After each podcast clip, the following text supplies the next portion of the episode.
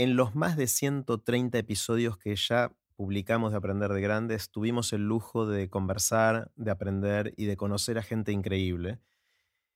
Y me pregunté qué pasaría si les damos la oportunidad a algunas de esas personas de aprender de otras personas que también pasaron por Aprender de Grandes. Entonces lancé hace algunas semanas el Tinder de Aprender de Grandes. Le pregunté justamente a algunos de mis invitados de quiénes otros querrían aprender y formé parejas cuando había coincidencias, es decir, dos personas querían mutuamente aprender de la otra. Hoy vamos a escuchar a una de esas parejas. La conversación que tuvimos fue con Jimena Sáenz y con Susana Galperín, un lujo total. Jimena es cocinera, Susana es maestra, y si no escucharon sus episodios individuales, no se los pierdan, pero ahora vamos a aprender de ambas conversando entre ellas. Antes de dejarlos con Jimmy y con Susi, les cuento qué es todo esto. Esto es Aprender de Grandes el podcast donde comparto lo que aprendo mientras intento aprender durante toda la vida y lo que converso con gente que admiro. Este es un episodio grabado con audiencia en vivo.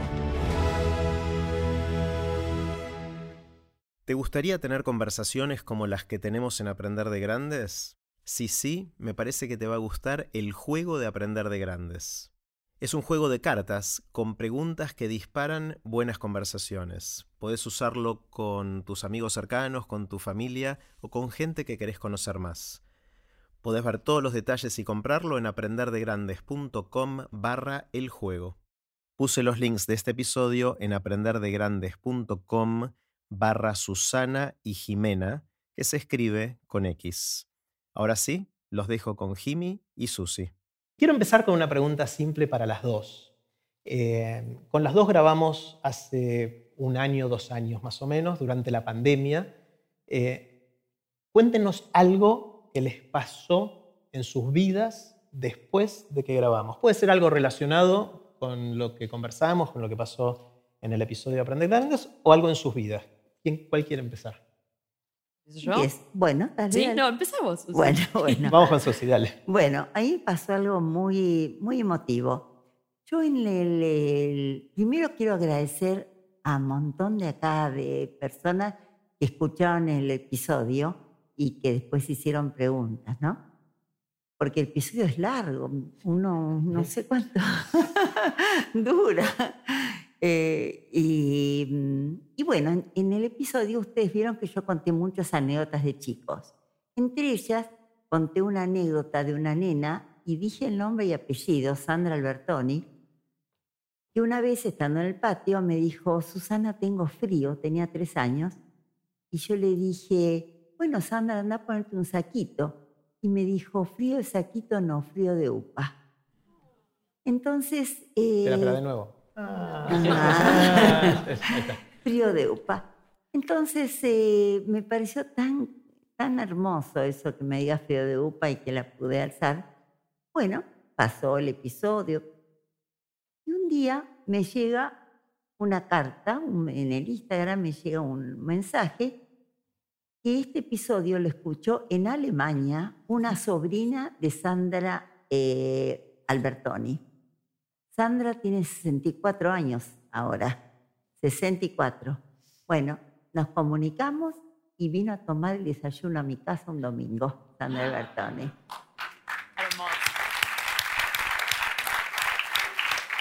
Fue muy impactante, yo le decía a Jerry, el poder de las redes, porque jamás yo me hubiera imaginado de poder conectarme con ella. Por supuesto que lloramos llorar no, no, cuesta mucho, parece, en este momento de la vida. Lloramos las dos, nos abrazamos. Es psicóloga, nos contó, me contó su experiencia. Ella no se acordaba esta anécdota, por supuesto. Eh, y bueno, fue un encuentro de esos que uno dice, no, no puedo creerlo que a los tres años pasó eso y ahora en 64 años la encuentre. Así que fue muy hermoso. Eso es lo que me pasó después de esta Gracias, experiencia. espectacular. Gracias por compartirla. Jimmy, contanos, ¿qué te pasó? ¿Algo? Yo no puedo creer que se acuerde todos los nombres, primero de toda esa gente, porque todos los que nombraste es divino y se acordás los nombres. Sí. Eh, bueno, em, a mí me pasaron, creo que dos cosas como las más fuertes que me pasaron después del episodio. Yo nunca escuché el episodio, te voy a confesar. O sea, escucho todos los episodios de Jerry el día que salen, pero el mío no lo pude escuchar porque es como escucharse uno mismo es raro. Así que no sé bien qué dije, pero, pero sí eh, tenía mucha repercusión de qué bien, qué valiente, que te animaste a dejar un trabajo después de tantos años. Y me pasó que volví a ese trabajo. O sea, porque muchos escucharon el episodio ahora y es como se fue, pero no, pero está ahora, eh, qué raro. Y, mm, y, bueno, fue un año de muchísimo recorrido y crecimiento, el año 2021. Y, y bueno, me, llamaron para volver a hacer el mismo programa eh, que había pasado mucho tiempo y donde había aprendido un montón y sentí que ya no tenía tanto para aprender. Pero en el 2021 pasé por tantas cosas, abrí un restaurante y demás, y sentí que me había recargado de pilas y de nueva información para contar y, bueno, y además eh, me motivaba mucho que se sumaba Garigao, que está acá, y Narda Lepes al equipo, entonces fue como algo que sentí que iba a aprender mucho. Y después otra cosa que muy íntima, pero que bueno, obviamente que en el episodio hablamos de cosas muy personales y que fue un cimbronazo importante, es que me separé. Entonces son dos cosas como muy, muy fuertes o las más fuertes que me pasaron después de grabar el episodio. Yo pensé que ibas a decir tres, porque también abriste un restaurante. Ah, claro, sí, también. Pero en el episodio hablamos del restaurante o no? No. no. no lo escuché. no, no, no, no. No, tenías otros planes de vida en ese momento. Claro, bueno. En realidad, nosotros grabamos en, en febrero. Creo, no me acuerdo exactamente. Creo que grabamos en febrero. La idea del restaurante surgió en enero, pero yo la veía eh, como me dan miedo algunas cosas, la veía muy posible. Como que decía, esto no sé si va a pasar. Hasta que no estuvo toda la cocina lista y la gente contratada, para mí no pasaba. O sea, yo casi que, de hecho, a mis amigos se los conté como en septiembre, creo yo. Eh, tardé mucho en contarlo porque era un sueño muy grande y no estaba segura si se iba a hacer realidad. Bueno, sí, se hizo realidad. Tres cosas. Espectacular. Gracias por compartir las tres cosas. Y por suerte eh, para todos se hizo, porque la verdad que es, hermoso ir a comer. Yo fui dos veces sin conocer y sin saber todo esto y fue excelente, diríamos. Vamos a hacer algo. Quiero ponernos todos en modo aprendiz. Dale. el objetivo de esto es aprender. Sí. Entonces, lo que les pedí a ustedes dos es que piensen qué quiere aprender cada una de la otra. Eh, entonces, lo que le voy a pedir a la que quiera empezar, que le pregunte algo a la otra sobre qué quiere aprender. Y ahora la conversación es entre ustedes. Yo me voy a meter, pero en vez de hacerlo hacia el público, hablemos entre nosotros. Así aprendemos entre los tres. ¿Quién quiere empezar? Dale. ¿Empiezo? Sí. A mí, bueno, cuando escuché tu episodio, Susi, que me, encantó, me conmovió, me pasó lo que le pasa seguramente a muchos de acá, me surgió una pregunta que es, Susi, ¿tiene fiaca alguna vez? que lo digan mis amigas que están presentes.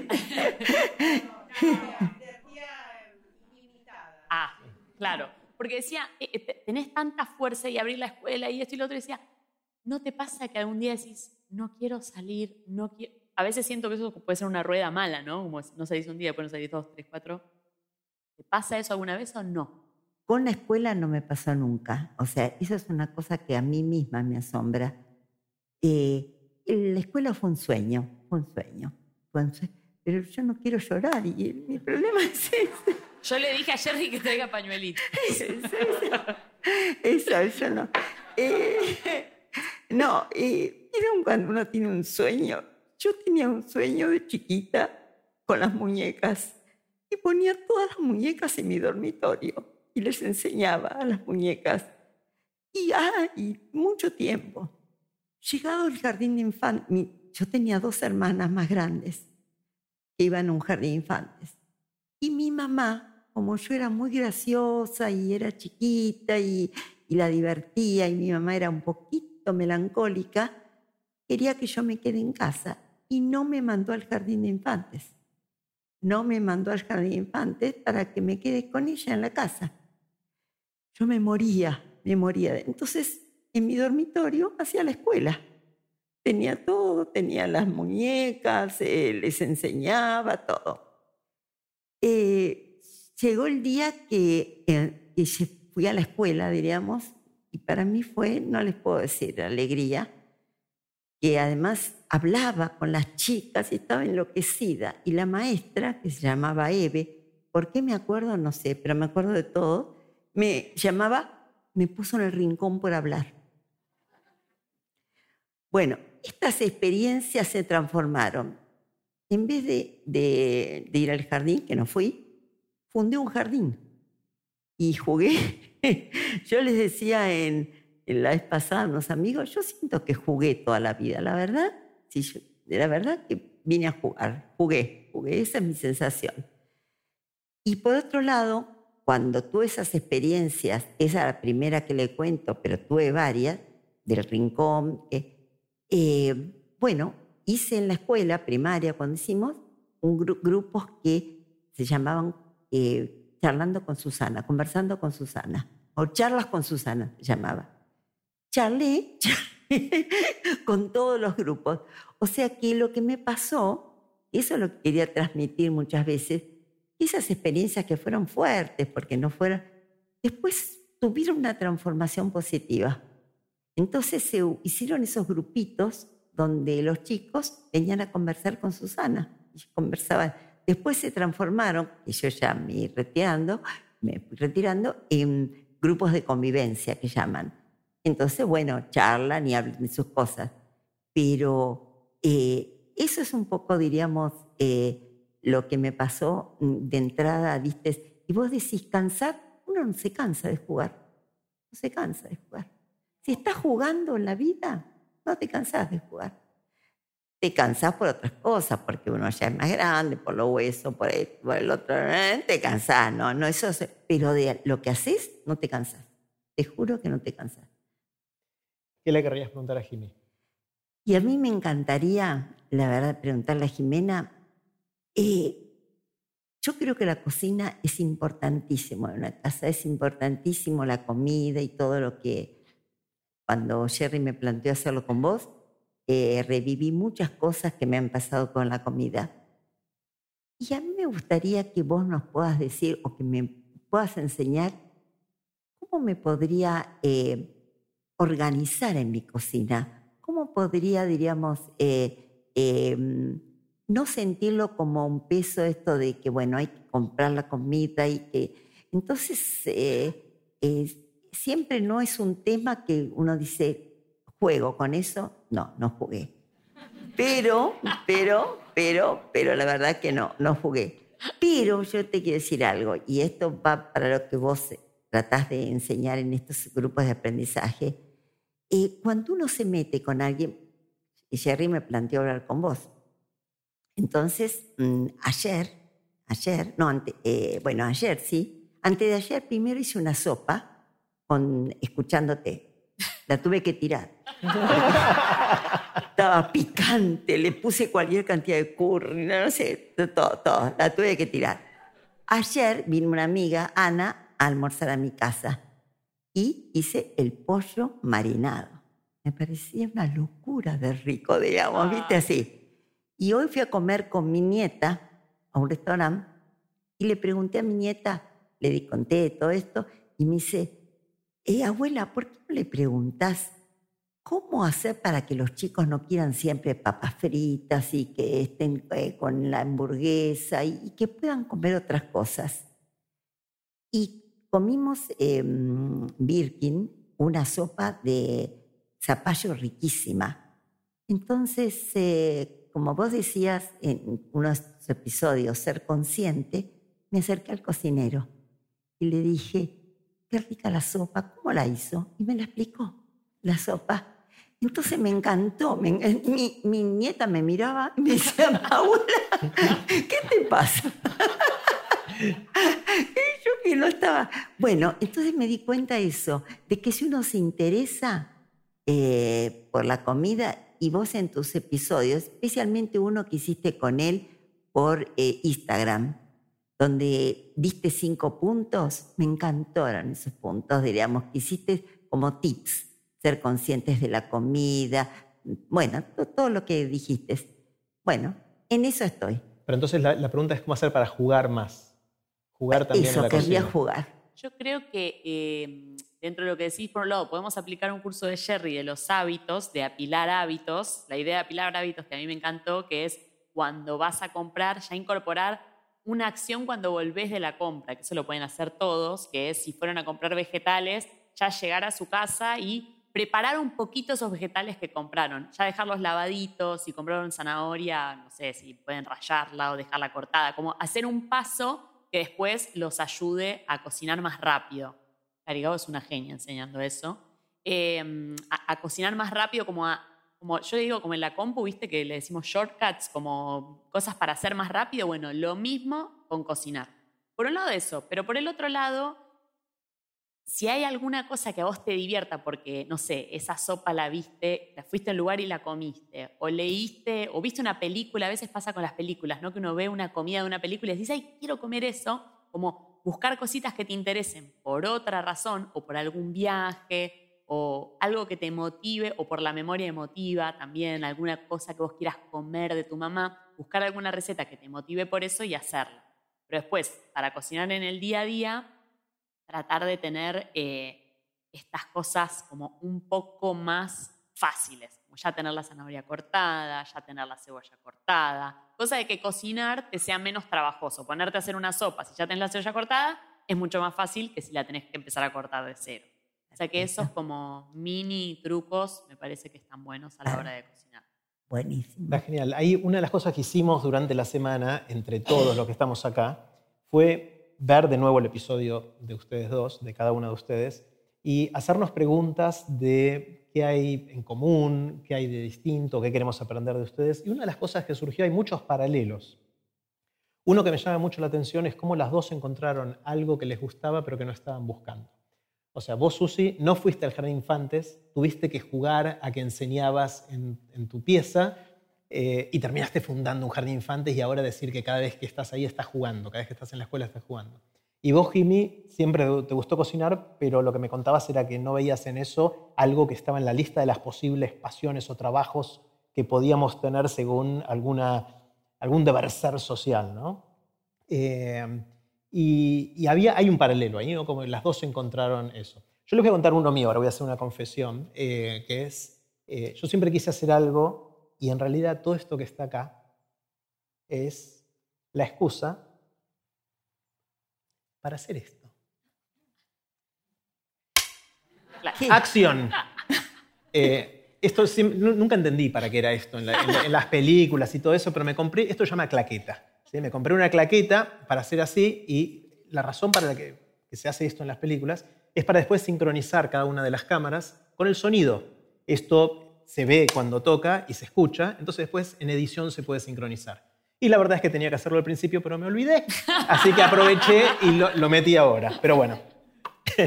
Eh, la otra cosa que, mencionaban de un puente entre ustedes dos que me pareció re interesante es el hecho de que escuchándolas es difícil de saber la diferencia de edad. Ah, Susi, dio el doble de vueltas al sol, más o menos, que Jimmy. Sí. ¿Sí? Pero hay algo en el... ¿No? ¿No les parece que hay algo en el espíritu que... 39. 39. y yo tengo 80. Justo, mira, justo el doble, eh, o casi el doble. Eh, hay algo de, de, los cuerpos que a veces no se condicen con la edad que uno siente por dentro, ¿no? Exactamente. ¿Cómo, se sienten con eso las dos? Y ahí tenemos el ejemplo de Alberto, que lo veo ahí en el... Bueno, eh, somos muchos, sí. que admiramos a Alberto, te admiramos a vos y a mucha gente que, está acá. Eh, bueno, mm, es un tema, ¿eh? es un tema, es un tema. yo me siento joven de adentro, a veces no lo puedo decir muy abiertamente, pero me siento joven, me siento con, con ganas, me siento porque creo, la verdad, sinceramente, que tuve mucha suerte en la vida, mucha suerte en la vida, trabajar en lo que me gustaba y además nutrirse con chicos es maravilloso, es maravilloso. Entonces, eh, eh, eh, hoy recordaba y todos estos días por pensar en esta charla, tantas, tantas anécdotas de, desde la, nenita de tres años que me decía, chau, boluda, y le digo, no, no me llamo boluda, me llamo Susana. Ah, chau, Susana, boluda. bueno, y esas cosas que me las recuerdo, viste, así, y que nutrieron mi alma, nutrieron mi alma, viste. Mm. Y, y bueno, o sea que, no sé, no sé si está bien o es medio neurótico la historia de no sentirse de edad que tiene. El cuerpo toma su presencia en esta edad. El cuerpo toma su presencia, ¿sí? Eh, no es lo mismo 40 mm, años que, que 80, pero el espíritu y el alma puede seguir adelante. Eso es mi experiencia. A mí me encanta, me encanta escucharla a ella porque digo, qué lindo tener más años y seguir sintiendo la misma pasión. Eh, bueno, la, voy a nombrar a mi mamá porque acá, no va a creer que la nombre, pero bueno, eh, que yo lo veo en ella también, que como es súper apasionada y va para adelante y hace de todo, como que la edad no importa, en realidad es lo que uno tiene adentro y eso me encanta, pero a mí obviamente que me pesa, ¿viste? Cuando yo digo 39 porque sé que voy a cumplir 40 eh, no, no me dan tantas ganas de cumplir 40, aunque sé que después no pasa nada. Y me encantó en el episodio de Susi que ella dice, cuando fundé la primaria tenía 50, era re joven y podía. Eh, entonces, viste, tiene eso de la edad del número, que en realidad es una estupidez, pero que a uno le afecta. Pero yo, con mis amigas lo charlo mucho, eh, me siento igual que cuando tenía 20. es como que hay algo de la energía y lo que uno disfruta hacer y demás que no, no importa si tengo 40, 20, 80, es, lo mismo, hay algo adentro que es unas, unas ganas de vivir y de hacer cosas. Y también digo, qué bueno que la vida es larga porque tengo tantas cosas que quiero hacer que me tranquiliza decir, bueno, eh, hay, que, hay, tiempo porque hay mucho para hacer. ¿Quién cree acá, levanten la mano, que la vida es larga? Levanten la mano los que creen que la vida es larga. Bien, hay muchas manos, algunas manos levantadas. Bájenla. ¿Quién cree que la vida es corta? la otra, un poco más de la mitad. Miren, hay, un poquito más. Yo diría 60% de ustedes dicen que la vida es demasiado corta, creo que es lo que quisieron decir. Eh, y otros que es, larga. Está, está buenísimo. Em, muchas cosas más surgieron durante la semana en las conversaciones entre todos. Eh, y una que me interesa muchísimo, de lo cual conversamos con vos, Jimmy, en el episodio, es sobre la educación sobre la comida. Y ahí hay un puente interesante entre, entre las dos conversaciones y las dos historias de, ustedes. Eh, y es algo que en general no se enseña. Las escuelas no enseñamos y no aprendemos a eh, cocinar y a comer. Eh, ¿Por qué y cómo podemos resolverlo eso? No sé quién quiere... Bueno, ahora que lo decís me doy cuenta que ella me lo preguntó de alguna manera. Y bueno, creo que hay mucho para hacer en las escuelas. Una, una, amiga que manda a la hija a un jardín que justo no pudo venir porque me dice, no, estoy desorganizada porque mañana, mira qué linda actividad, dice, voy al jardín de mi nena, tiene tres años la nena, a cruzarlos con las maestras a la verdulería. Hacen una visita a la verdulería, actividad de jardín de tres años. Ahí van a aprender un montón. Entonces, esas pequeñas cositas en la escuela van a cambiar mucho, que los chicos empiecen a similar esas cosas. Y con mi hija me pasa algo que, bueno, obviamente, yo me la pasé un montón de años haciendo cocineros diciendo, no, porque los chicos tienen que comer brócoli. La manera para hacerlo, yo no era madre, así que decía más o menos lo que me parecía, que obviamente no funcionó cuando nació la nena. Eh, o sea, comió todo lo que tiene que comer de los seis meses que era bebita y jugaba y qué sé yo, hasta los dos años, y a los dos años empieza a decir que no, empezó a reducir pero como en casa hay mucha comida y yo estoy todo el tiempo cocinando, lo que pasa mucho, eso lo recomiendo, es ella quiere comer lo que no le estoy dando a ella. Por ahí yo estoy cocinando algo y quiere probar. Pero si se lo doy a ella, no lo va a querer. Y me pasó el otro día que hice arepas, que hago muchas arepas en casa. No tenían lechuga, eran arepas con pollo y tomate adentro, qué sé yo. Entonces le doy una arepa y me dice, ay, le quiero, las quiero envolver en lechuga, me dice. Sí, bueno, le digo, perfecto, hay lechuga en la heladera, tomate y la lechuga. Nunca había comido lechuga en cuatro años y comió la lechuga como si la comiera todos los días y le parecía deliciosa. Entonces, nunca hay que conformarse, que eso lo dicen mucho, con que los chicos dicen, no, a mí no me gusta esto, o no ponerles el mote de no les gusta, porque de un día para el otro, escucharon, seguro escuchó un amiguito en el jardín que habló de la lechuga y le pareció que eso era canchero y lo quiso imitar. No sé por dónde le fue, pero cenó y almorzó con lechuga. Entonces, eh, me parece que hay algo de eso. Y después en el, primer jardín que fue, ya primero fue un jardín Montessori, había una actividad muy linda del año y medio, fuimos del año y medio a los dos años y medio más o menos, que cada semana había que llevar un alimento diferente. Las maestras proponían, bueno, hoy hojas verdes. Entonces, a las 10 de la mañana, todas las mamás llevábamos rúcula, lechuga, y los nenes comían todas las hojas verdes por imitación. Y así fuimos todas las semanas del año, todos los jueves, era una cosa diferente. Era muy chiquita, pero ahí comió absolutamente todo. Creo que esas cosas en algún lugar de la memoria están y, ella come bastante bien, pero bueno, tiene esas cosas, ¿no? Como lo de la lechuga que nunca había comido y de un día para el otro dijo que quería y yo no le dije, no, no te gusta la lechuga, no me hagas sacarla de la heladera si no la vas a comer. Yo dije, sí, perfecto, toma lechuga y la comió.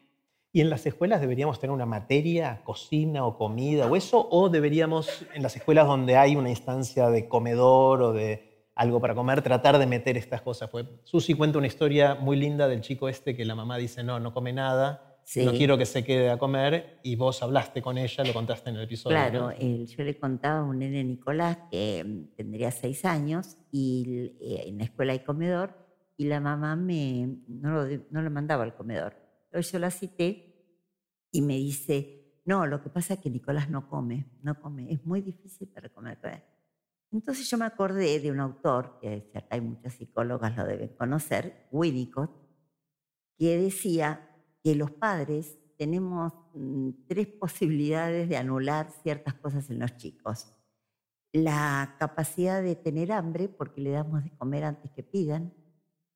La, necesidad de dormir porque los acostamos antes que tengan sueño. Y la sensación de frío porque los abrigamos antes que tengan frío. Entonces, y él decía, una, eh, es como un sub y baja. Eh, si el deseo lo tenemos nosotros, el chico no lo tiene. Y si nosotros bajamos el deseo, eh, el chico levanta el deseo. Bueno, le explico todo eso a la mamá y qué yo. Y le digo, ¿no se anima a dejarlo comer? Y bueno, dice, si usted dice eso, dele, empecemos. Bueno, vino Nicolás, además Nicolás era flaquito, flaquito, bueno.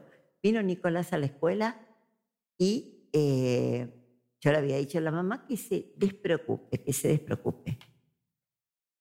Empezó el primer día estábamos todos preocupados, nosotros los adultos. Nicolás come, Nicolás come, Nicolás come. Mi socia decía, Nicolás come, estábamos todos preocupados. Nicolás no comió el primer día. Muy bien, Nicolás no come, no come. El segundo día, Nicolás come, Nicolás come. Nicolás no come. Eh, estábamos re preocupados. Yo decía, Sur, la teoría de único será verdadera.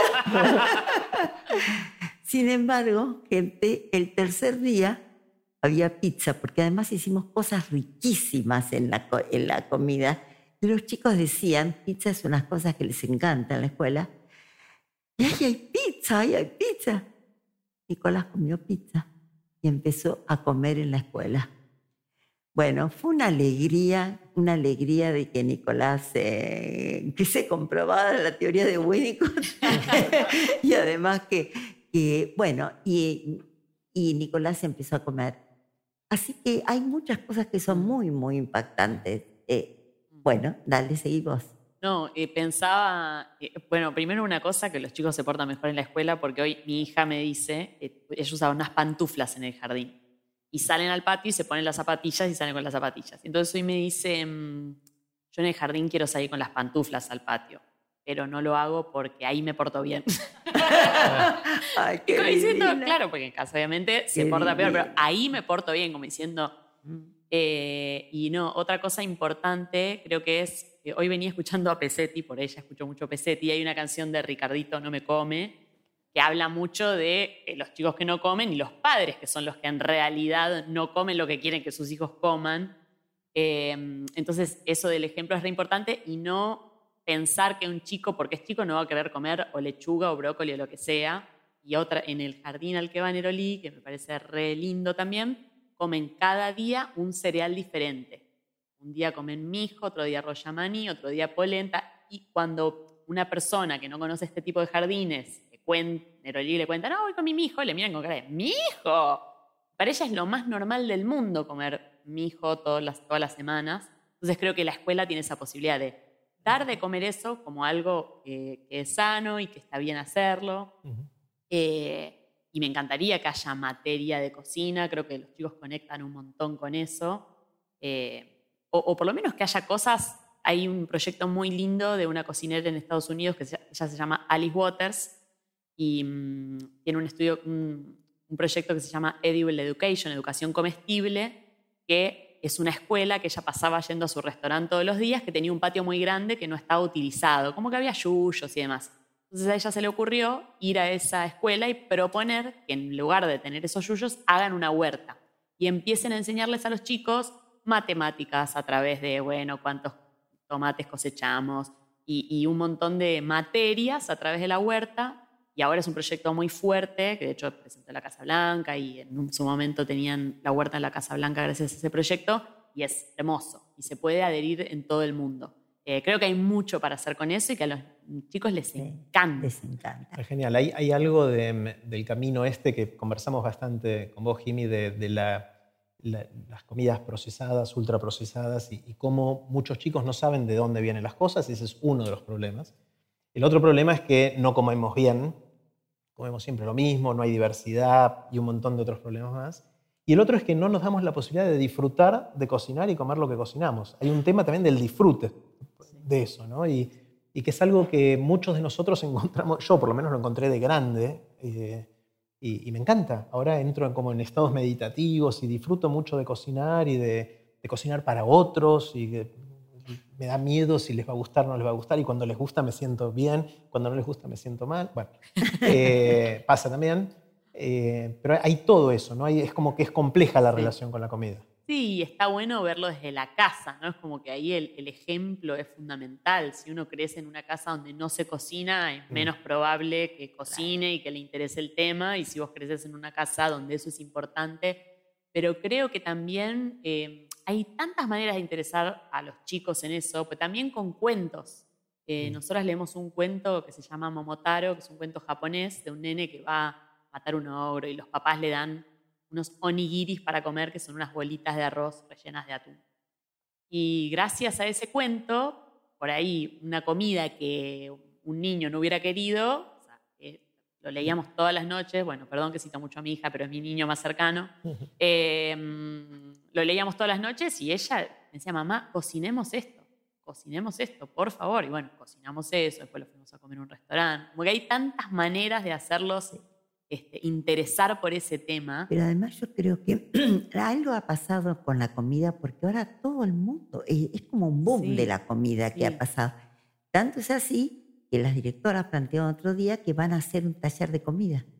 Van a empezar, viste que te conté. En Amapola. En Amapola van a empezar un taller, porque la verdad que es un tema que antes no estaba tan, tan fuerte, diríamos, viste, y ahora es como que... Eh, em, está, eh, eh, diríamos, en todos los ámbitos de, la, de las conversaciones, en los Bueno, y ustedes ven lo que nos está pasando en Buenos Aires, llenos los restaurantes de, de, gente.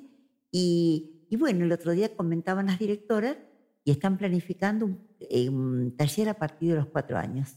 Así que va a haber taller de comida, de, de, aprender a, a, cocinar.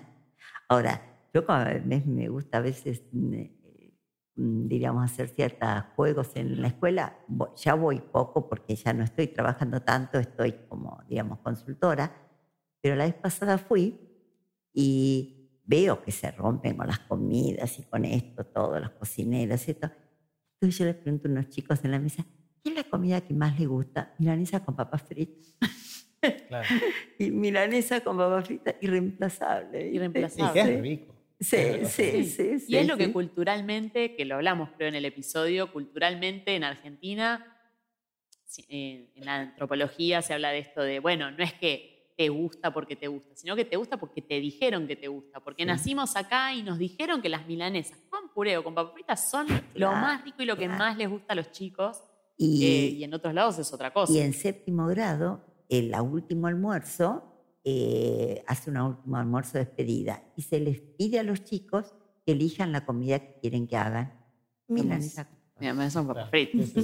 Pero creo que era en Vietnam, que decías que desayunaban con pepino, con agridulce. Y, para mí era algo asombroso ver un niño desayunando eso, me parecía una cosa extrañísima. Y ellos me decían a mí, ¿ustedes qué desayunan? Y yo decía, no, tostada tostadas con mermelada. ¡Qué asco! Me decían en Vietnam. Y claro, o sea, la cultura es tan importante en lo que comemos, por eso hay que tratar de sacarse los preconceptos de no, a los chicos no les va a gustar esto. Sí. Y bueno, hacerlo en la mesa y tratar de hacer una sola comida, no, no comida para chicos, comida para grandes. Es lindo, una de las cosas que pasa en aprender de grandes en general, es que después de haber conversado con gente que hace cosas tan distintas, es que se pueden coser cosas. Y una de las cosas que surge y acaba de volver en lo que acabas de decir es esto de si comemos lo que nos gusta o nos gusta lo que comemos. Claro. ¿no? Nos reímos porque estamos felices o estamos felices porque nos reímos. Y como esa hay un montón en casi cualquier cosa que hagamos, hay muchas veces que cuál es la causa y cuál es la consecuencia. Tradicionalmente creemos algo, pero es cuestionable y a veces es un círculo que, que se genera. ¿no? Sí, totalmente. Hoy- Hoy les preguntaba a la mañana las directoras, les digo, a ver, ¿pasa algo con la comida en la escuela? Sí, Susana, un montón de cosas pasan. Dice, yo te voy a contar algo, me dijo Roxana, en el grupo dos años hay un nene que hay que cuidarlo porque la maestra lleva un sándwich y se tiene que ir, ir al baño, salir, y el chico va y se le come el sándwich. bueno, siempre gusta mucho lo del otro, ¿viste? Y así pasa muchísimo en la escuela. Siempre gusta lo que tiene el otro. Eh, bueno, hay un montón de ejemplos, ¿no? Eh, y también recordaba que un nenito decía que no, los chicos no comen mis galletitas. ¿Pero por qué? Porque yo solo le saco la cremita, él las chupaba y después las convidaba y nadie las quería. Mi amor. Bueno, esas cosas pasan. Yo te conté del chupete, que en eso veo, porque a veces, bueno, ahora un poquito menos, pero me gustaba muchísimo sentarme a observar a los chicos y en eso veo un peticito que corre, que corre, y la maestra dice que ya se van al patio y él corre, corre hasta su bolsita, saca el chupete, lo chupa y lo mete de vuelta. porque como en la escuela no dejamos llevar chupete, Claro, ¿viste? Así que-. Claro. Cada vez el cigarrillo que doy una pitadita Claro, así. que exacto, después- exacto. Y se va. Miren si no, si no a uno no le va a gustar estar en la escuela y ver estas cosas, ¿sí? No así que bueno, de eso me nutro, de eso me nutro. sí. Jimmy, pensando en los próximos 40 años, eh, me A mí no me lo pregunté. Ahora después viene la pregunta para vos, Vos visto desde la otra qué pasa perspectiva. el año que viene. ¿Qué vamos a hacer hoy a la tarde? Eh, en los próximos 40 años dijiste algo muy lindo, que es esta frase de, de Susana de cuando era joven, a los 50 fundé una escuela, e- etcétera, ¿no? Y, y eso como no- nos llena de, de energía y de la posibilidad de hacer cosas. ¿Tenés sueños? ¿Cómo, ¿Cómo mirás el futuro? ¿O es paso a paso? Uy, qué pregunta. La verdad es que mm, eh, sí, voy medio paso a paso porque el sueño, uno de los sueños más grandes que tenía era hacer un restaurante. Y este año se cumplió. eh, como, estoy como, como Susana, como con la escuela, porque para mí era un sueño. De hecho, bueno, pues cuento lo que traje ahí. Eh, y, y se cumplió y lo estoy disfrutando un montón y a la vez eh, volví a hacer tele, que también es algo que en el tiempo que me fui me di cuenta que disfrutaba mucho hacer, porque a mí una de las cosas que más me gustan es contar lo que cocino y contagiar la, la pasión por cocinar y, y demás. Así que ahora no sé, eh, no es que no me quedan sueños, o sea, tantas cosas me gustan, pero creo que lo que más me, me apasiona es pensar en viajar y seguir aprendiendo.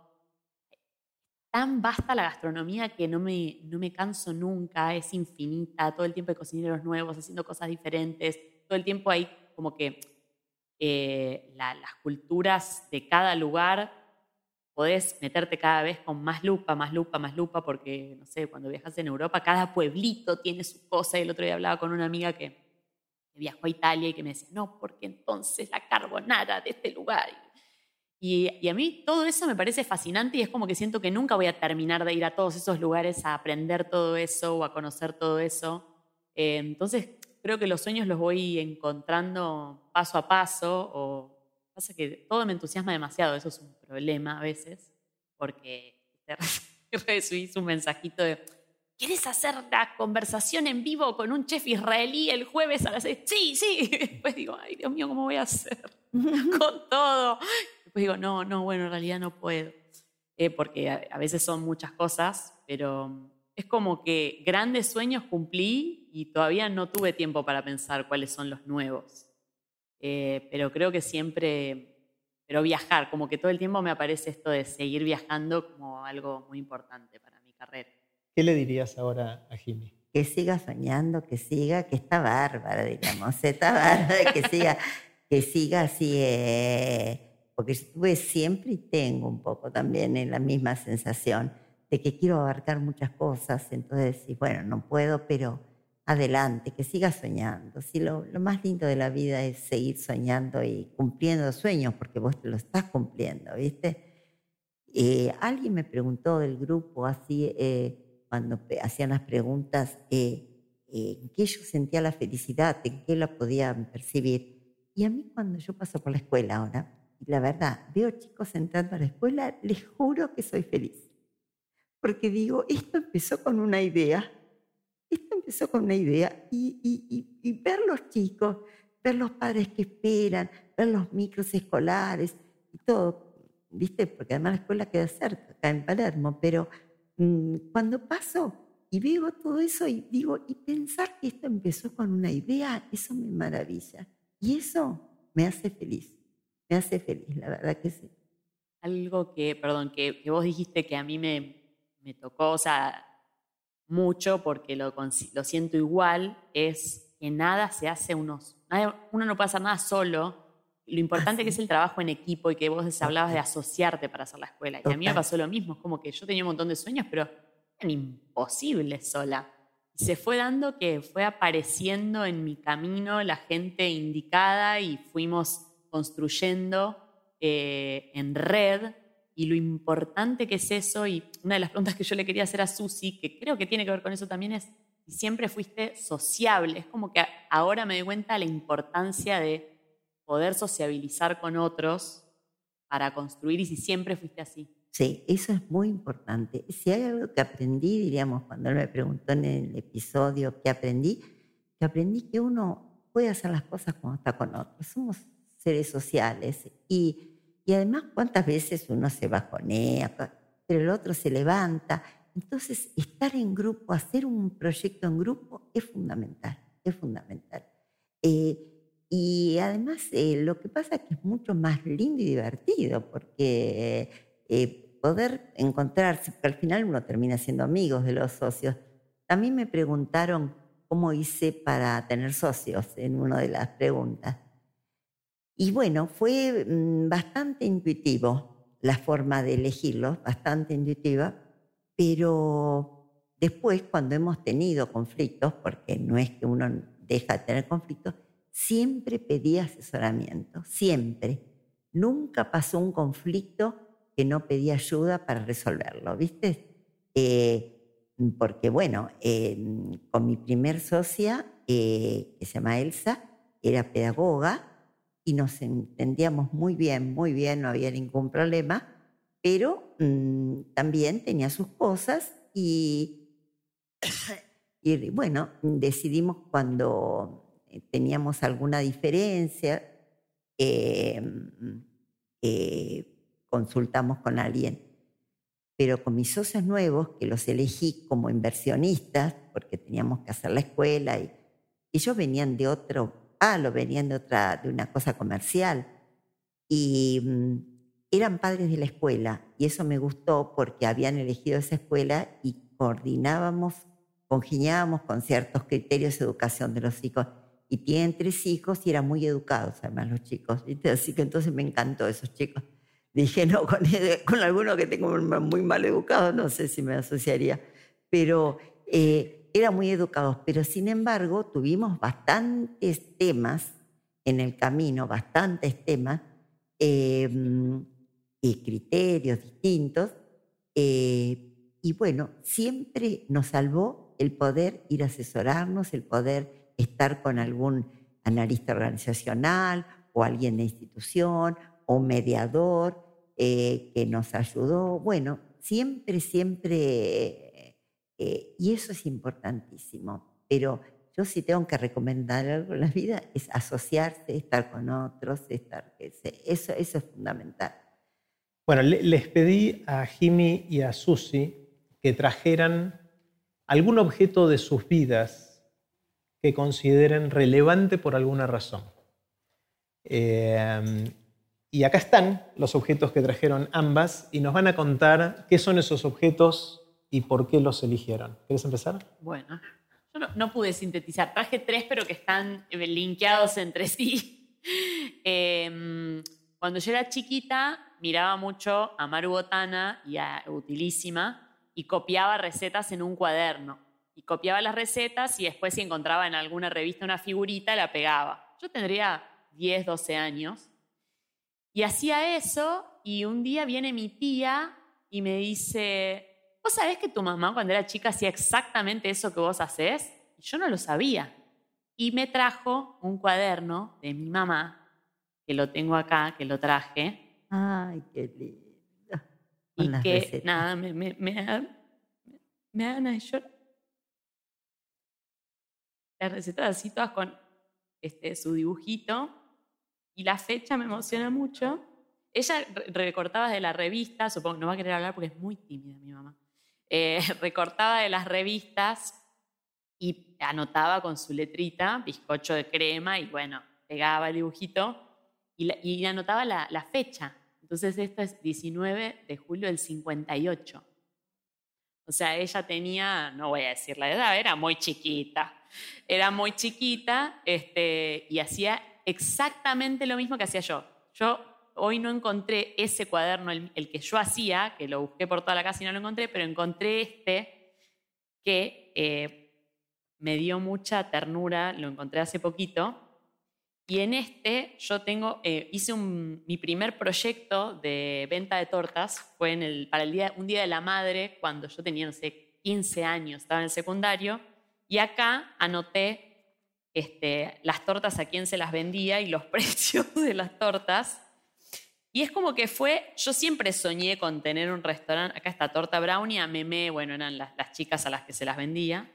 Siempre soñé con tener un restaurante y con vender tortas y acá diseñé mi primera caja. ¿Sabes esto? Yo tenía 14, 15 años la primera caja, cómo iban a hacer las tortas. El proyecto se iba a llamar Simena Science.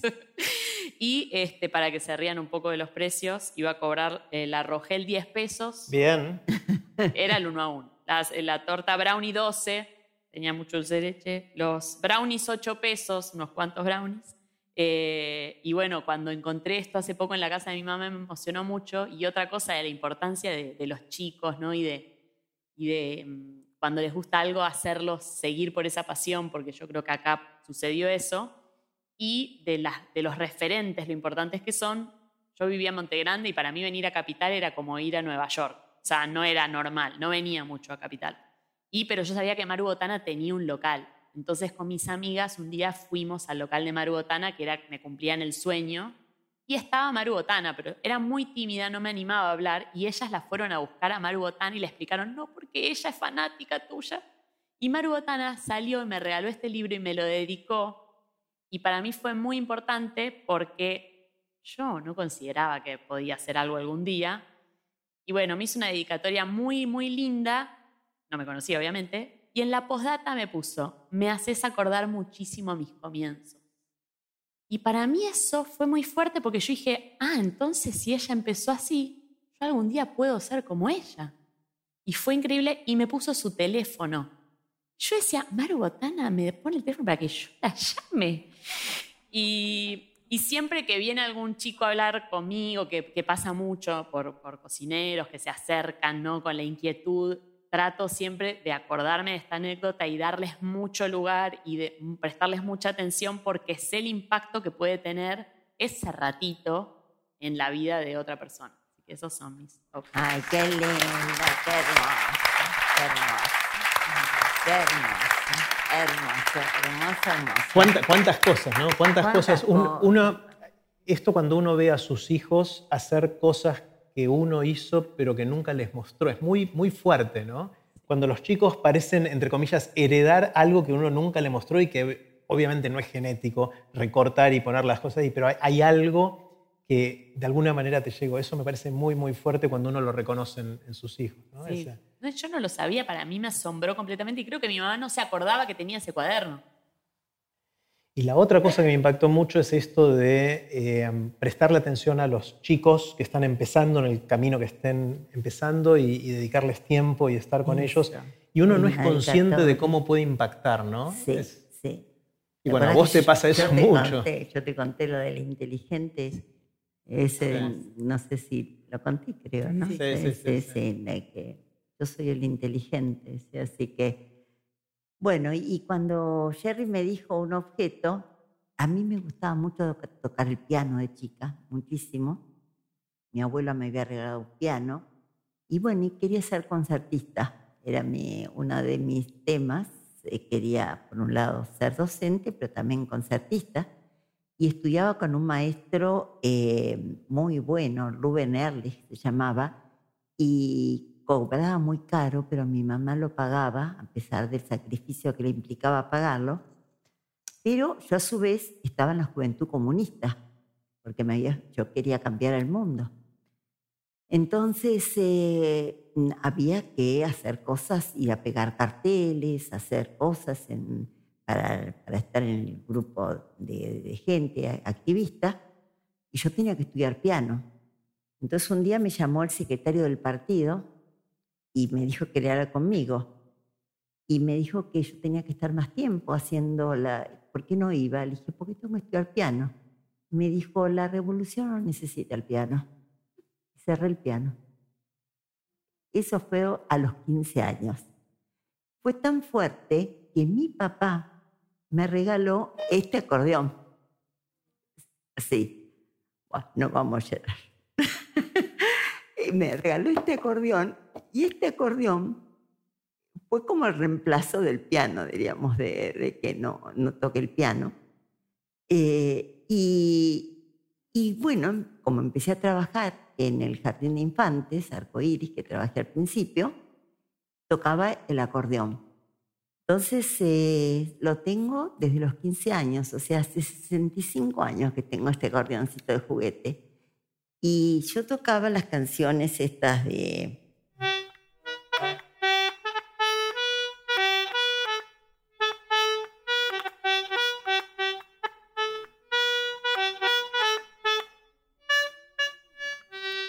Bueno, este, esas canciones y me llamaban la seño del acordeón. Y o sea, todas, y los chicos cantaban, eh, bailaban rondas y yo tocaba el piano, el acordeón. Y tuve la hermosa sorpresa de que la directora, que se llamaba Cori, que nos queríamos mucho, yo tocaba las canciones de Mariana Walsh. Y un día trajo de sorpresa a Mariana Walsh al jardín. Y yo estaba tocando una canción de Mariana Walsh y entró ella a la sala. Bueno, con experiencias que nunca me voy a olvidar. Así que por eso hoy les quise traer el, este, el acordeoncito que toqué. ¿sí?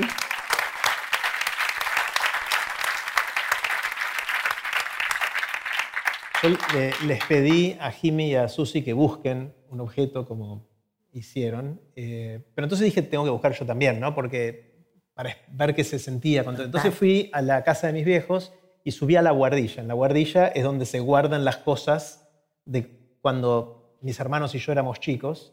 Eh, y encontré un montón de cosas. Me, costaba elegir. Estuve jugando con el Wincofon un poquito. ¿Se acuerdan, no? 33, 48, 75. Bueno, jugué un rato con eso, pero no logré que saliera algún sonido razonable. Pero encontré otra cosa que me impactó mucho y que también la traje, que es la Commodore 64.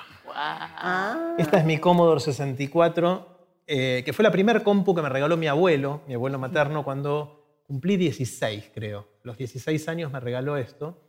Y mm, le tengo mucho cariño por mucho. Es raro tenerle cariño a una compu, ¿no? Pero yo le tengo mucho cariño a esta compu por muchas razones. Pero pensando en, en, lo que iba a pasar hoy, en lo que veníamos conversando con Jimmy y Susi preparándonos para esta conversación, me di cuenta de por qué es tan fuerte esto para mí. Cuando eh, mi abuelo me la regaló, lo primero que hice, esta era una compu que no, venía con monitor, había que enchufarla a la tele. Se enchufaba a la tele, era una tele blanco y negro, ni siquiera había teles color, o sí había, pero esta no se conectaba, ya había, ya había, pero yo no tenía. eh, la mía era blanco y negro, eh, y aparecía un cursor. O sea, cuando la conectabas en la tele aparecía un cursor y uno podía darle órdenes a la compu. ¿Sí? Después aprendí que eso se llamaba programar. ¿Está bien? Eh, y yo escribí 10 print hola, 20 go to 10. ¿Sí? Ese fue mi primer programa de computación en BASIC, que es el, el lenguaje de programación que tenía esto adentro. Y lo que hacía ese programa cuando uno lo ejecutaba era escribir hola un montón de veces, porque 10 escribe eso y después vuelve a 10 y vuelve a 10. Y, y de repente, la pantalla en la cual yo solía mirar la pantera rosa se llenó de las palabras que yo le decía a la computadora que ponga en la pantalla. Cuando, cuando encontré esto me acordé de ese momento y del poder que sentí en ese momento. Era como que yo control, hasta ese momento yo recibía estímulos. Y esa fue la primera vez que recuerdo de haber hecho algo que generó algo de otro lado, que cambió un poquito mi entorno. ¿no? Eh, y me parece que está buenísimo, y volviendo a escuchar los episodios de ustedes y conversando con ustedes, preparándonos para esto, me parece que hay algo importante también en esos momentos, ¿no? en los que nos damos cuenta que no solamente somos consumidores de lo que pasa alrededor, sino que podemos dejar alguna huella o podemos generar algo alrededor nuestro. Y ustedes lo cuentan de manera brillante en el episodio de Aprender Grandes y con cada cosa que hacen. Eh, y a mí me pasó con esto. Eh, y otro día, en otro de estos encuentros, les voy a contar qué es lo que pasó cuando de la Commodore 64 pasé a la Commodore 128. Eh, ahí, ahí fue un superpoder eh, increíble, increíble. Eh, está bueno pensarlo con los, los, objetos de nuestra vida y cómo nos relacionamos. Hace poco en casa decidimos hacer una refacción entonces tuvimos que poner las cosas en la baulera y liquidar un montón de cosas, o regalar, o tirar las cosas que no tenían nadie que las quisiera. Y me costó deshacerme de objetos. Eh, me deshice de unos cuantos, pero encontré perlitas. Algún libro con el que había estudiado, esto, este tipo de cosas aparecen en esos momentos. ¿no? Y entonces me parece que hay algo de valor en reconectar con, con objetos de nuestras historias. ¿no? ¿Cómo lo, ¿Cómo lo, viven ustedes o cómo lo...? Sí, cuando vos lo planteaste, que me dijiste otro día, lo primero que me surgió es esto, porque lo tenía guardado este, este, y apenas yo dije, tocará, pobrecito, porque están así tan... Eh, y toca, toca. Así, toca, y bueno, igual que la dueña, ¿viste? Toca. Ahí todavía así. Pero la verdad que hay, eh, yo no soy de guardar cosas, no, no soy acumulativa, justamente es al revés, ¿no? Siempre me desprendo de cosas. Pero este objeto es un objeto que significó mucho, significó mucho. Significó el que mis padres comprendieran que a mí me gusta la música. La verdad que sí. Y bueno, después por suerte en la vida me pasó que pude comprarme un piano y tengo un piano en casa ahora. Pero, pero bueno, yo dejé el piano la revolución, la revolución se hizo. no sé qué pasó con la revolución. Seguimos esperando. Seguimos esperando. ¿Y alguna otra reacción de relación con objetos o con mm. cosas?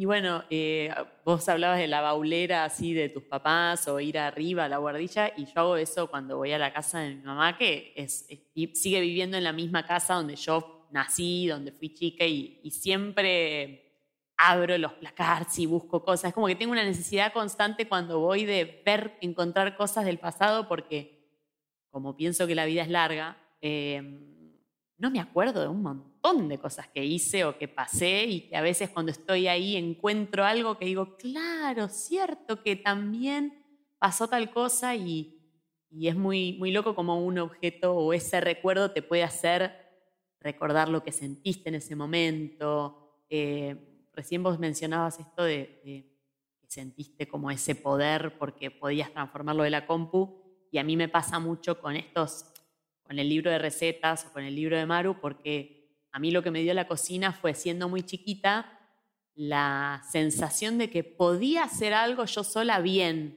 que hasta ese momento es como que uno no, no sé, era era chica, sentía que no transformaba nada y de golpe hice una receta y a la gente le gustó. Y para mí eso, hasta el día de hoy, como que perdura esa sensación de bienestar, de decir, ah, bueno, puedo con esto. Eh, así que me, me gusta mucho Igual no soy acumuladora tampoco, me gusta desprenderme. De hecho, hasta tengo miedo de haberme desprendido del libro que hice yo, porque hoy no lo encontré por todo lado. Decía, ¿de dónde lo dejé? Eh, pero mm, no, soy de acumular, pero sí me gusta reencontrar esas, esas cositas de otro momento. Em, vayan pensando si tienen ganas ustedes de hacerles algunas preguntas a Jimmy y a Susi o algún comentario muy cortito. Van a tener la oportunidad de hacerlo dentro de unos minutos. Eh, hubo mucho que pasó en esta conversación durante la semana de, cosas, eh, iban desde las cosas más filosóficas de cómo encarar la vida hasta cómo hacer para que el pollo no me salga duro. O sea, había un rango importante de, inquietudes. Si preguntas lo del pollo, a mí me preocupa porque a mí me sale duro siempre. Pero, pero mantengámonos en, el nivel más, más conceptual de, todo esto. Ustedes fueron testigos de alguno, seguro que espiaron las preguntas que, hubo. ¿Hay algo que les haya llamado la atención? ¿Algo que, tengan ganas de traer acá? No, eh, lo que yo me di cuenta que muchas repetían el tema de la pasión y el tema del... yo fundé la escuela hace 52 años y, todavía, como les decía, paso por la escuela y me emociono cuando veo a los chicos. Entonces yo creo que si cada uno de nosotros, los que estamos acá, nos conectamos con lo más auténtico, eso dura toda la vida. Eso por lo menos, no sé, después vamos a ver cómo viene de larga la vida, ¿no? Pero, pero dura, dura, dura, dura. Cuando uno se conecta con lo de adentro en serio, dura, dura, dura, dura. Sí, sí, es que fíjate que las dos, es muy loco eso, ¿no? Cuando hablan del niño interior y, todo eso, y, y, creo que es cierto, porque vos trajiste algo de cuando tenías 15 y yo también algo de cuando tenía más o menos esa edad, hay algo que que vive ahí y que, como vos decías hace un ratito, no es que, porque yo creí que no iba a hacer eso y después un día dije, ah, e, esto que siempre me gustó era lo que en realidad me gusta y no tenía que ser más grande que eso. Y después de las preguntas me dio mucha risa una de las últimas, que fue si nos enojamos, porque eran muy lindas las preguntas y muchas decían cosas muy lindas y alguien puso, cortemos con tanta dulzura, fuiste vos, eh, se enojan y cómo se enojan y cuándo se enojan. Y recién le contesté por ahí a uno que yo decía que es, a mí me gustaría y me haría bien enojarme más. Tengo, no tengo tanta tendencia a enojarme, sino por ahí más a angustiarme. Acá mis amigos y familia saben. Este, más tendencia a angustiarme que a enojarme por algo. Pero hace poco me pasó algo en el restaurante muy fuerte que me enojó pero no lo pude exteriorizar en ese momento. Es como que simplemente cerré la puerta con esa persona que fue que un cocinero joven me dice, mm, a mí no me gusta que me den órdenes mujeres más jóvenes que yo. Es como que no me lo dijo a mí, se lo dijo a otra persona y esa persona al día siguiente me dijo, ¿sabes qué me dijo? Me dijo esto. Yo en ese momento instantáneo dije, ya está, con esta persona yo no, me enojó, pero no, no me sale enfrentar. Entonces como que dije, listo, ya sé quién es esa persona si dice eso. Y justo unos días después me dijo, me salió trabajo en otro restaurante y yo le dije, buenísimo, bárbaro, que te vaya bien. Eh, como que me enoja, pero me cuesta enfrentar. ¿A vos qué te enojas, Susi? No, mira, ahora hablando de enojar, me acordé de una vez, eh, me enojé mucho con un padre porque vino a la escuela, Alejandro se llamaba el nene, yo digo los nombres de apellido y total, no importa, pasa Alejandro Falcone, no, nene. bueno, si vive, no vive, si está, no está. Entonces vino a decirme que al nene le... Eh, ¿Está? ¿Lo conocen? Uno hizo el chiste que era él. bueno, el asunto es que al nene lo habían rajuñado bastante, bastante. Lo habían rajuñado en la escuela, de, estaría en segundo grado, y el padre vino a hablar conmigo y me, me amenazaba y me dijo, mire, la próxima vez que mi hijo salga rajuñado, la que va a salir rajuñada es usted. Así, ¿no? Tipo así, usted. ¿Está Paula por acá? Creo que Paula sabe la anécdota. Va, y prohibido, bueno, ni todo. Yo le dije, señor, por favor, se retira, porque así yo no hablo. Y yo estaba mal, mal, mal. Y decidí él venía todos los días a buscar a su chico a la puerta de la escuela. Y yo decidí no saludarlo. No saludarlo, nada. Yo salía, estaba el papá Alejandro Falcone, yo salía, salía, nada, nada, nada, nada. Bueno, luego hablé mi análisis, este tipo, ¿eh? y en un momento dije, a mí me pesa esto de estar, salir a la puerta y encontrar a este hombre y sentir que estoy enojada y lo tenía. Entonces un día dije, no, voy a cortarla. Salgo a la puerta, el señor estaba, digo, hola, ¿cómo le va? ¡Ah!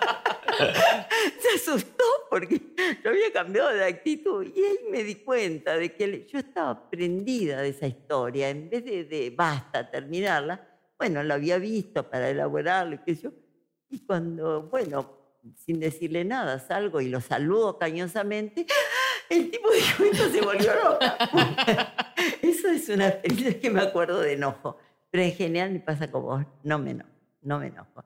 Porque además, ¿sabes lo que me di cuenta? Que si uno se enoja, se queda prendido con ese enojo. Entonces, ¿para qué? ¿Para qué? ¿Viste? Así que después con una maestra, que no sé si lo conté en el episodio, una maestra que... Ah, ¿lo, lo conté? ¿En serio? Ah, una maestra que, bueno, viste que repito. ¿Cómo, ¿Cómo, fue? Y no, pasó así. Era una maestra. ¿Cómo se llamaba el apellido? Si yo les cuento que esa maestra me escribió, vive en Estados Unidos, después de escuchar mi episodio me escribió y ella está profundamente agradecida conmigo. Ahora les voy a contar lo que pasó. Era una maestra eh, que tenía un grupo de cuatro años y empieza a venir con cara así mal a la escuela. Todo. Entonces la llamo Mirta. Eh, Mirta. ¿Eh? Mirta. Está, está, por acá. Mirta, eh, quiero hablar con vos. Digo, vos no podés venir a una escuela a trabajar con chicos, a estar con chicos que vienen a jugar, a divertirse con esa cara. Pero bueno, yo tengo problemas, que me peleé con mi novio, que me estoy mal con mi mamá. No importa. Le digo, vos acá Entras y te pones una sonrisa.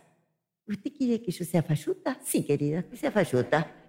Entonces, ustedes saben, los psicólogos especialmente deben saber lo que es el concepto de disociación instrumental, o sea que uno en, ciertos ámbitos tiene que dejar cosas de lado. Bueno, se lo explico a la chica, qué sé yo. Eh, bueno, la chica empezó a, a poner la cara de falluta, como ella decía, y vino a trabajar. Y siguió trabajando, siguió trabajando y estudió psicología. Y recibí una nota de ella donde ella me agradecía lo que yo había hecho con ella. Que le dice, usted me enseñó en la práctica lo de esa disociación instrumental. Pude actuarla. Entonces, esto es lo que me, en vez de enojarme con ella, porque me enojaba de verla con esa cara, pude transformarla y eso me encantó y bueno, se los recomiendo, la verdad que se los recomiendo porque fue muy... Eh, así que de, esas experiencias me acuerdo con maestras, ¿sí? También otras, Paula fue vicedirectora de mi escuela que está acá y sabe que a veces con las maestras es difícil, es difícil, ¿sí? Y sabiendo que uno es comprensivo, es psicólogo, pero como yo les dije siempre, nosotros estamos en función de los chicos, o sea, eh, lo nuestro pasa a otro plano. Y es verdad, uno entra como hoy. Yo siento, hoy recién decía a mis amigas, esto es una fiesta, acá no tenemos problema económico, no tenemos problema de, de, la guerra, no tenemos problema de nada de lo que está pasando en el mundo, todo terrible. Y nos dimos este espacio de juego, de diversión, de alegría. Y en la escuela pasa lo mismo. Y eso yo lo sentía todos los días cuando entraba a la escuela, que era otro clima, ¿viste? Y bueno, eso, eso fue lo que hizo que, bueno, que, mm, creo que no me enojé mucho. Algunas veces con mi ex marido me enojé un poco. Así yo también. Eh, eso también, eso no, no es tan así. Pero no iban a la escuela, ¿viste? hay, hay, algo, hay algo que, mm, que me cayó la ficha hace poquito, y es que la gran mayoría de la gente que admiro es gente que no suele enojarse mucho.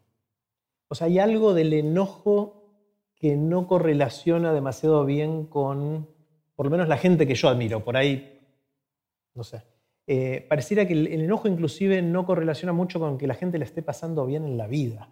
O sea, cuando uno tiene el enojo como una emoción tan fuerte y tan dominante en su vida, es muy difícil de pasarla bien. Por esto que vos decías, ¿no?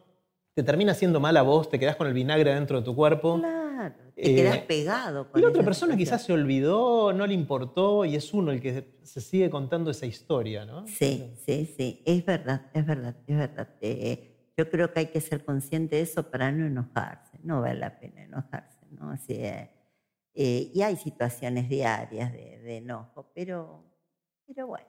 Mm. Algo que dijiste, dijo Susi en el episodio, que después lo investigué porque me pareció interesante y no lo sabía, es también esto de transformar algunas cosas. Vos hablaste del pinche tirano de Castaneda. Y, después investigué un poco ese concepto, porque es verdad, hay veces que hay cosas que te hacen sufrir o te hacen pasarla muy mal y terminan siendo eh, maestros o, cosas que te enseñan mucho en la vida. Y bueno, sí, a mí hace poco me pasó que tuve un enojo muy, muy grande y me sentía rara porque es como que no estoy acostumbrada a enojarme. Entonces me sentía rara hasta físicamente con el enojo en el cuerpo, como que no sabía cómo manejarlo porque no suelo tenerlo. Y, sentía eso, como, qué feo, yo no, no, quiero esto, no, no me gusta estar enojada, prefiero como soltar o elegir otro camino, pero no, no, no, no, no me hace bien. piensen, piensen una pregunta que quieran hacerle a Jimmy o a Susi de algo que no hayamos hablado y de que sea algo que nos pueda interesar a todos. Y Cami va a traer micrófono y va a acercarle el micrófono a alguien. Piense, ¿quién quiere, ¿quién quiere hacerle alguna pregunta a Susi o a Jimmy? Levanten la mano. En relación a que cada una ha vivido en un mundo distinto, pero siempre con el hecho de ser mujer y de salir a la calle, a trabajar, a emprender y sobre todo a veces ser maltratada, como en el caso de Jimé, ¿cómo han podido llevar eh, la crianza de sus hijos en paralelo con sus emprendimientos, con sus obligaciones? Espectacular. ¿Quién quiere tomarlo? Gracias. Es difícil. Bueno, en mi caso ya los chicos son grandes, ¿no? En mi caso yo traje mucho a la escuela a mi casa, mucho a la escuela. Compartí mucho con mis chicos. Yo llegaba, eh, almorzábamos y ellos querían que yo les cuente anécdotas de los chicos. Eh, y comenté mucho. No quiere decir que no tuvo, yo lo comenté en el episodio, otro, otro lado, diríamos, difícil, que fue el que no cuidé mucho mis matrimonios, no cuidé mucho. Me casé dos veces y siento que no le di la libido suficiente. La escuela era el centro. ¿Es agua?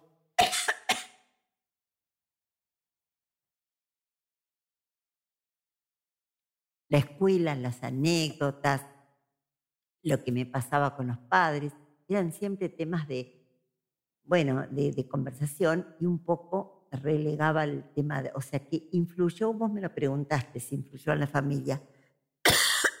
y siento que sí, que influyó en la familia. Eh, no, no estuve muy equilibrada en ese sentido, ¿viste? O sea, fue tanta la pasión que tuve con la escuela, porque además de hacer la escuela, escribí libros de, educación, eh, que más, que me lo publicó Paidós, que acá está la, que fue dueña de Paidós, Marita, y, y, la de verdad que eh, dicté la cátedra de didáctica del jardín infantes. Eh, bueno, hice muchísimas cosas, estaba muy centrada en eso. Y hay otros aspectos de mi vida que no, no, no les di suficientemente energía, ¿no? A lo mejor hubiera sido igual lo, de las separaciones o de la... O la eh, pero lo que me, me hace pensar esto que yo con mis dos ex maridos soy muy amiga actualmente, cosa rarísima. O sea que nosotros no nos separamos porque así, ni traición, ni nos separamos porque cada uno hacía su vida. Y si cada uno hace su vida, bueno, cada uno hace su vida.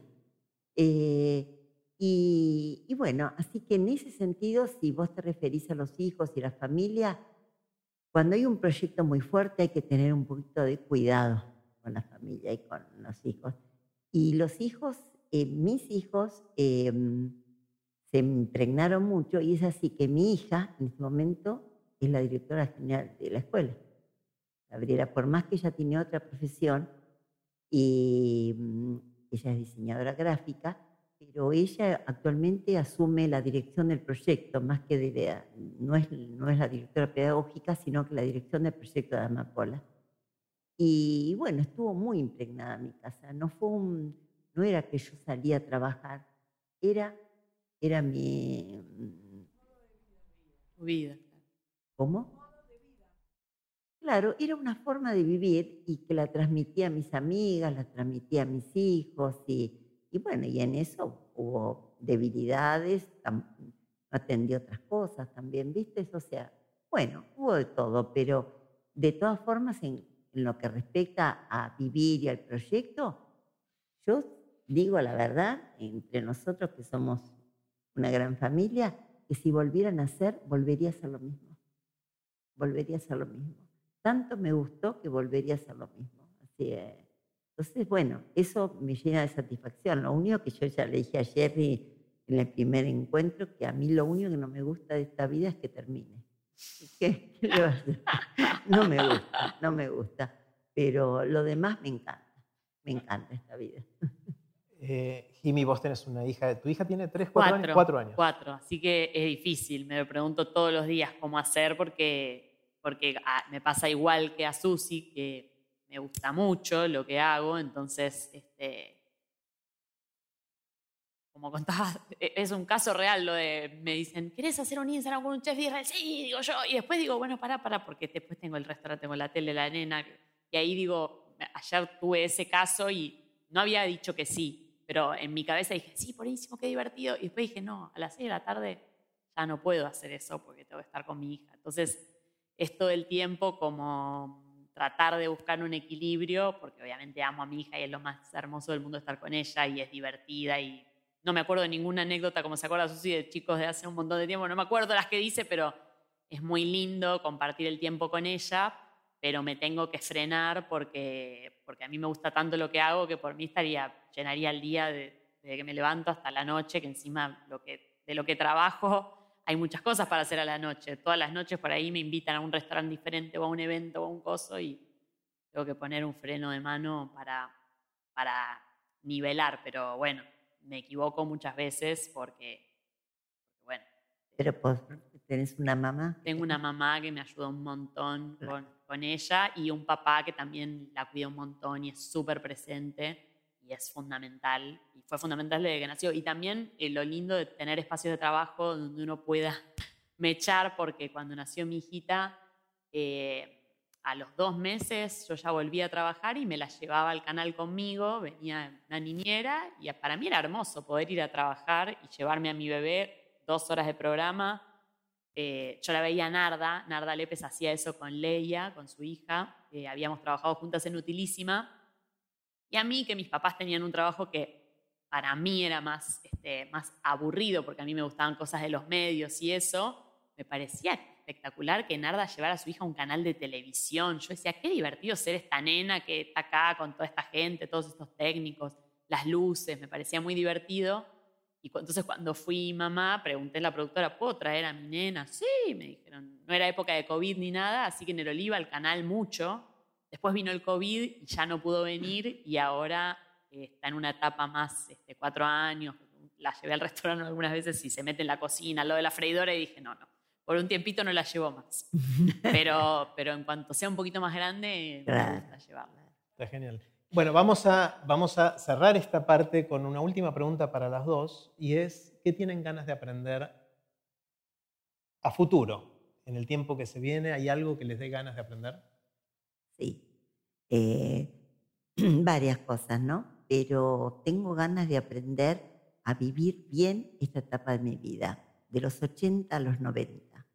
Eh, y acá tengo mis compañeritas eh, que estamos en un proyecto de, de, bueno, de diseñar algo que nos haga sentir bien en esta etapa de la vida. Así que eso es lo que tengo ganas de aprender y también tengo ganas de, estoy acá, esta Cata que me está ayudando, quiero escribir em, lo, que he vivido. No, no, no le pondría mucho título, pero quiero escribir muchas cosas y lo quiero escribir, ¿saben por qué? Em, porque yo creo que ya los hijos no, porque lo saben y los nietos un poco, pero bueno, habrá bisnietos y habrá otra gente. Y yo pienso que a mí me encantaría eh, leer algo de mi bisabuela o de mis abuelos, me hubiera encantado. Y no tengo nada escrito. Entonces, bueno, voy a escribir eso para las futuras generaciones. Eso tengo ganas de, entonces quiero hacerlo bien, vamos a ver. En eso estamos, ¿no, en eso estamos eh, intentando escribir. Así que mi, mis dos proyectos, diríamos así, más cercanos son, son esos. Y por el otro lado, tengo muchas ganas de aprender bien a pintar en acuarela, como Andrés Miguel, que pinta también. Estoy pintando y tengo ganas de saber más, de hacerlo bien, diríamos, ¿viste? Así que, no, estoy... Y ahora a lo mejor tengo ganas de aprender un poco de cocina. a ver, ¿quién te dice? ¿Quién te dice? Así que eso es lo que tengo ganas. Genial. ¿Vos, Jimmy? Y em, ganas, tiempo no, pero ganas de muchas cosas. Cuando hice el episodio estaba estudiando japonés dejé ahora porque no tengo tiempo, pero es algo que me apasiona, me apasiona la cultura japonesa y estudiar japonés es muy divertido, así que me gustaría volver a, meterme en eso. Es muy divertido lo de los ideogramas y eh, es como pensar el mundo tan diferente que, que forzás mucho la cabeza y es muy lindo eso. Y algo que me encantaría hacer, eh, me encanta una escritora argentina que se llama Leila Guerriero, y hace poco una amiga me regaló un curso hermoso de ella que recomendaba libros eh, de dos clases, pero me encantaría hacer el taller literario con ella. Con Susi coincidimos que hicimos juntas un taller, ah, un taller literario con el mismo profesor en distinta época. Es algo que me gusta mucho hacer y me encantaría hacer taller literario con ella. Eh, siento que cuando escribo, lo poco que escribo, soy... Inclusive cuando hablo, como que siendo muy limitado mi vocabulario con respecto a todo lo que leo y todo el vocabulario que comprendo, pero siento que no lo uso y que me encantaría poder eh, nada, incorporar eso en mi vida. Pero bueno, me encantaría hacer ese taller literario con poco tiempo. Eh, y después algún instrumento, el piano mm, es como una deuda pendiente también. Tocar, toqué muy poquitito cuando era chiquita, pero es algo que me gustaría también. Genial. Genias, ¿no? Muy, muy genial. Un aplauso para las dos. A todos. Un aplauso para Susi.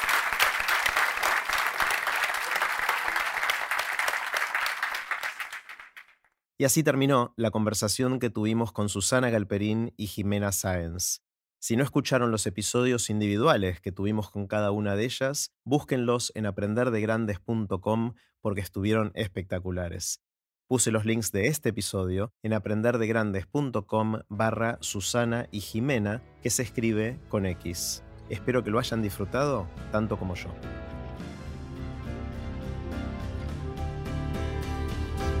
Recuerden que pueden suscribirse para no perderse ningún episodio de Aprender de Grandes en aprenderdegrandes.com. Los espero en el próximo episodio de Aprender de Grandes, cuando les cuente lo que aprendo en mis intentos por seguir aprendiendo durante toda la vida y en las conversaciones que tengo con gente que admiro. Chao.